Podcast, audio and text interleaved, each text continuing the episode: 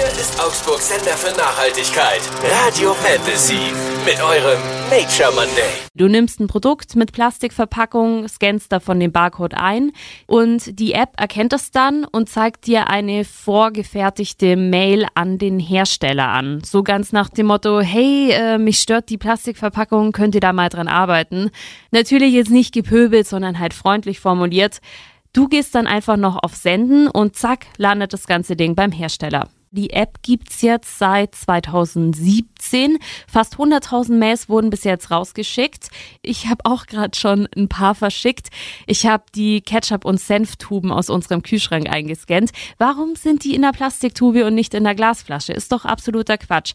Und du siehst auch in der App, an welche Hersteller die meisten Mails rausgehen. Da sind dann Discounter, Supermärkte und Drogerien ganz vorne mit dabei. Wenn jetzt mal ein Produkt dabei ist, was nicht erfasst ist, dann kannst du entweder die Daten selbst eingeben, also sowas wie, das ist eine Handcreme, so und so viel Milliliter von der Firma XY und dann wird das gespeichert. Oder du sagst zu den Herstellern der Replace Plastic App, hey, hier ist der Barcode, bitte nehmt das mal in eure Datenbank mit auf.